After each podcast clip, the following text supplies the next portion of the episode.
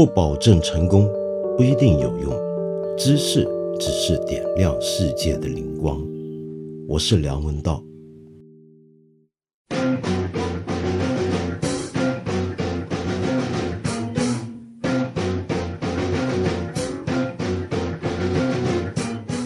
我不是开玩笑，也不是想蒙骗你啊。说真的，我也曾经是个年轻人。呃，上个世纪八十年代，当我还是个年轻人的时候，我也做过不少很多年轻人喜欢做的事儿，比如说想耍酷。那怎么样耍酷呢？那就想办法让自己在各方面站在同龄伙伴们的鄙视链顶端。在那个年代呢，我们香港一帮年轻人呢，都喜欢张国荣啊、谭咏麟。那怎么样才能够鄙视他们呢？那当然是听一些比较牛的音乐，是吧？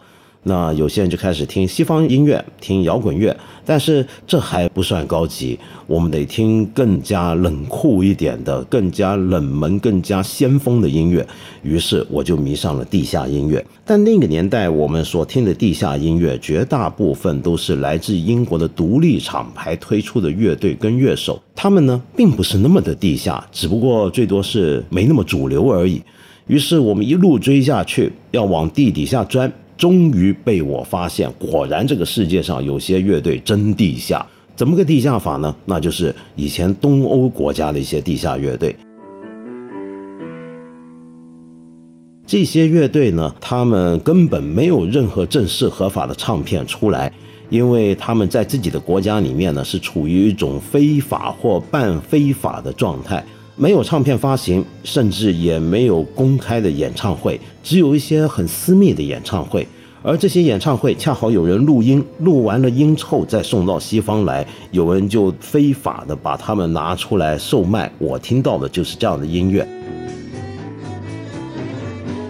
在那批音乐里面最有名的，当然就是宇宙塑胶人这个五十年前成立的乐队。如果你没有听过这个名字，没关系，很正常。人家说了嘛，是地下乐队。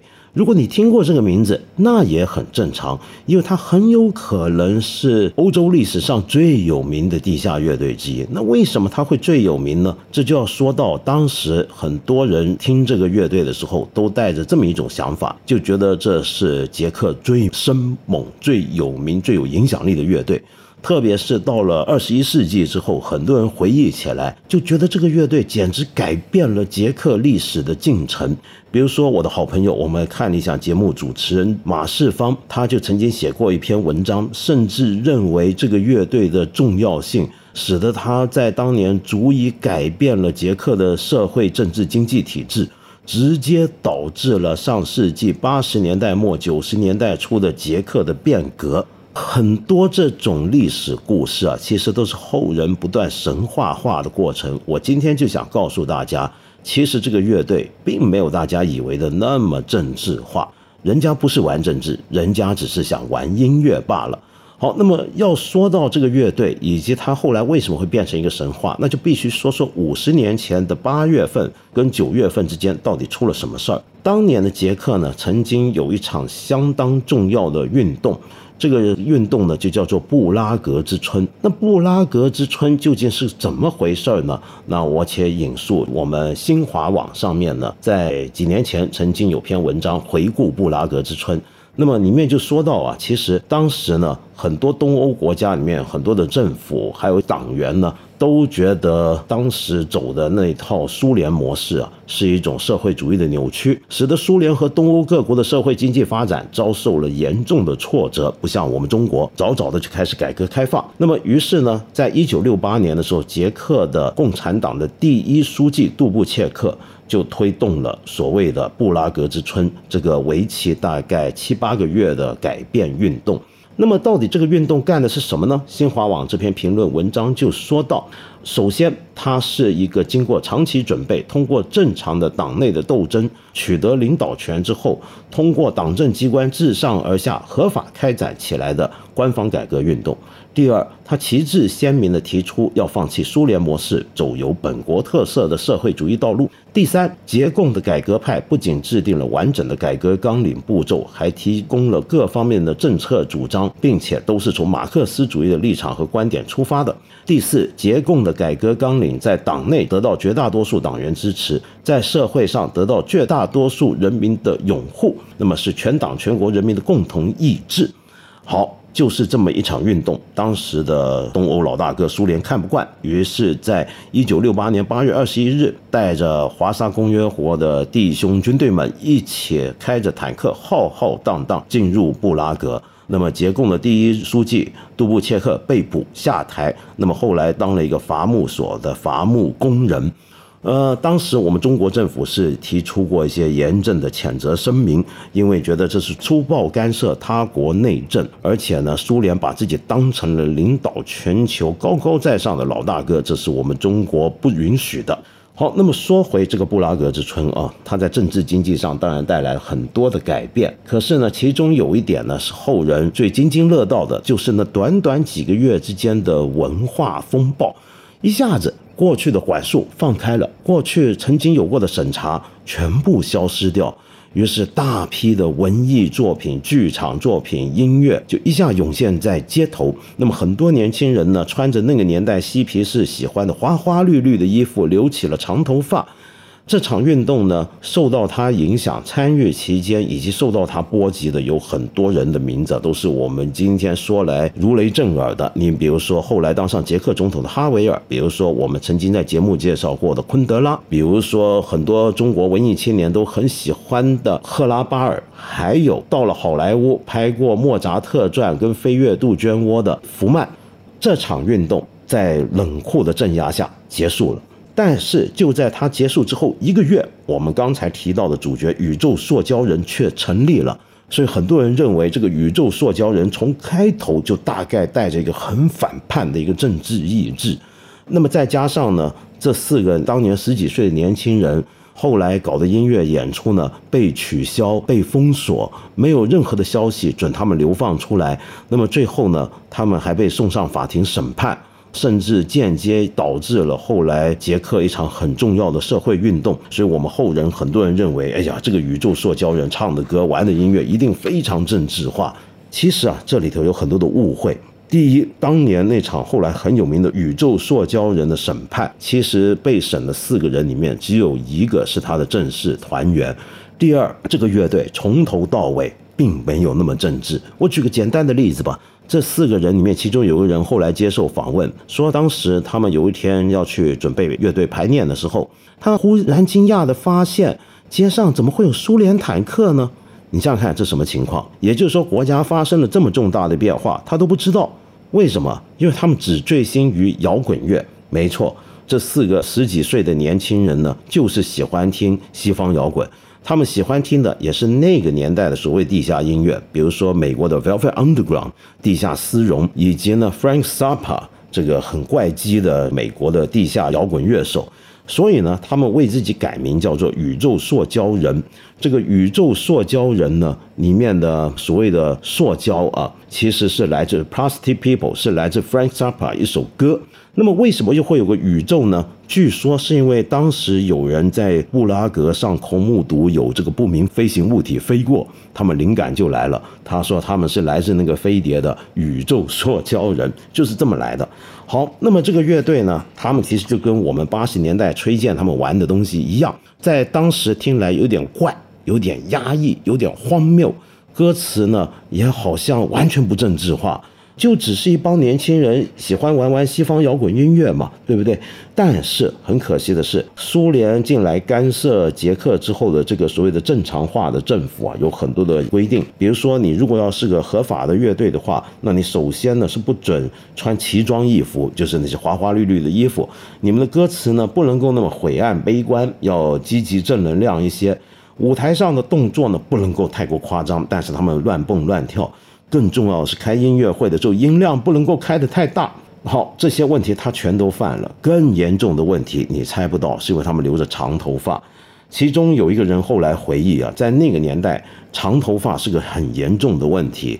留着长发的年轻人代表反叛，代表跟家长作对，甚至代表跟政权作对。为什么呢？因为政权不喜欢年轻人留长头发，也就是说，你的头发也是一个政治问题。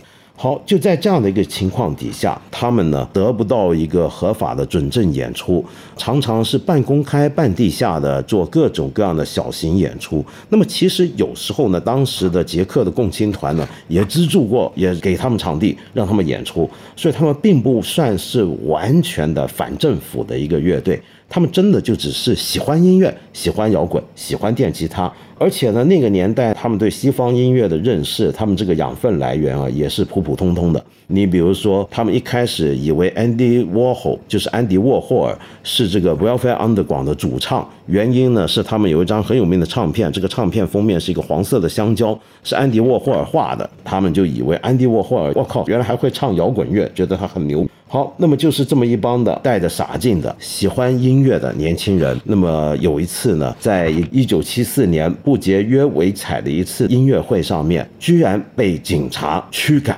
那当时在场有一千多人，还抓了一批听众，还暴力殴打他们。那为什么警察会来对付他们这个演唱会呢？也不是因为他们在搞什么反政府集会。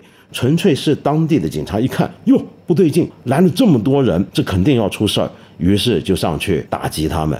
也就是说呢，他们的所谓的政治化，不是因为他们的音乐很政治化，不是因为去听他们音乐的人很政治化，只不过是因为他们留长头发，音乐会听的人多了，当局呢害怕了，担心了，去对付他们了，于是他们反而被变成政治化了。要了解这一点啊，我们可以看一看他们一首非常有名、脍炙人口的一首歌，叫《百分之百》。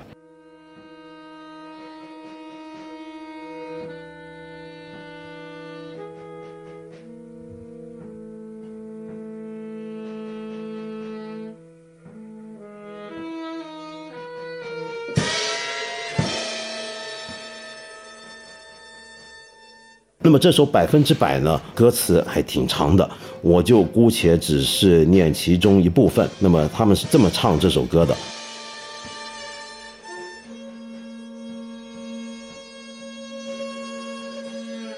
他们害怕老人的记忆，他们害怕年轻的思想和理想，他们害怕葬礼和墓上的鲜花，他们害怕工人，害怕教堂，害怕党员，害怕所有的快乐时光。他们害怕艺术，他们害怕语言这沟通的桥梁，他们害怕剧院，害怕电影，害怕画家，害怕音乐家，害怕石块和雕塑家，他们害怕，他们害怕电台，他们害怕技术，他们害怕信息自由流动，他们害怕电话，他们害怕让人民进来，他们害怕让人民出去，他们害怕左派，他们害怕右派。他们害怕面对陌生人，害怕间谍；他们害怕反间谍；他们害怕自己的警察；他们害怕吉他手；他们害怕运动员，害怕奥运会；害怕圣人，害怕儿童的天真；他们害怕犯人的家属，害怕良知，害怕科学；他们害怕未来，他们害怕明天的早上，他们害怕明天的晚上。他们害怕明天，他们害怕未来，他们害怕电吉他，他们害怕摇滚乐，他们害怕走在街上和锁好门后的老人，他们害怕人们写的东西，害怕人们说的话，害怕火，害怕水，害怕风，害怕雪花纷扬，害怕爱，害怕排泄，他们害怕色情，他们害怕诚实和正直，他们紧张了。他们害怕孤独，害怕学习，害怕有学识的人，他们害怕摇滚乐，他们害怕摇滚乐。那么，我们为什么究竟要怕他们呢？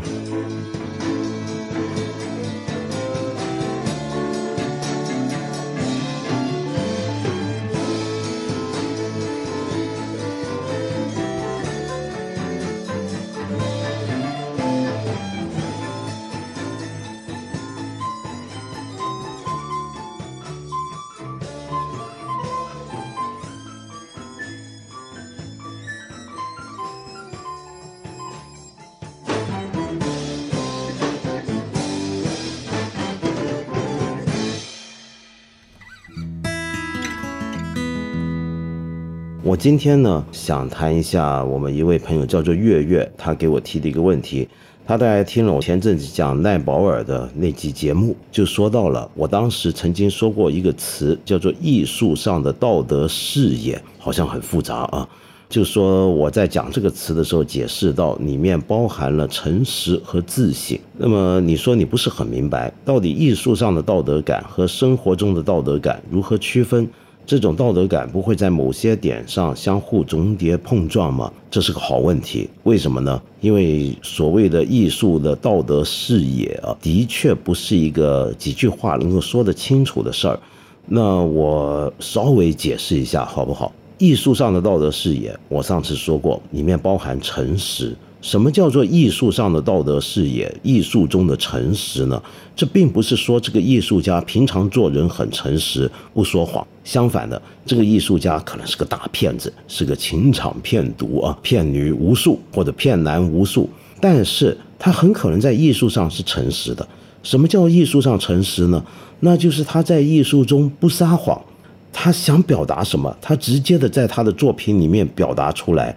他创作一个作品，他不会去考虑这个东西，哎，我是不是应该收敛一下？我是不是应该为了迁就市场，或者说为了要迁就某些的社会上的主流的东西，我去隐藏一下自己，把自己的讲法给抹去，转过来呢，说一些讨好大家的话，表达一些大家爱看的东西，那不是很好吗？好，这就叫做在艺术创作中不诚实了。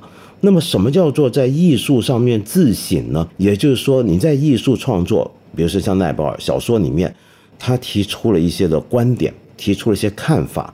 那么，自省指的就是说，如果你保持一个观念，保持一个想法，你有没有用同样的观念跟想法来检查自己呢？如果你在艺术评论中要求别的艺术家一些事儿，但是你自己却没有用同样的标准来要求自己的话，那么我就可以说，你在艺术上的自省是不彻底的。你在艺术创作中，比如说在小说创作里面去要求别人，那么你有没有把那些标准同样加诸在你自己身上呢？这就是所谓的艺术中你够不够自省的意思了。这个就是我讲的艺术上的道德视野，和你这个人日常生活之中有没有反省自己的罪恶啊，对人家诚不诚实啊，是没有绝对关系的。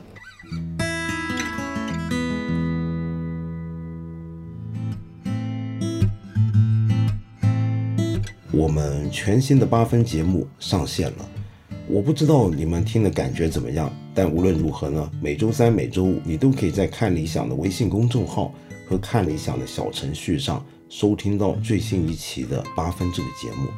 我非常欢迎并且期待你给我留言，说说你对我们这个节目的意见，同时。告诉我一些你想知道的事情，提一些问题，我可能随时会找你聊一聊，打个电话跟你一起好好谈谈天。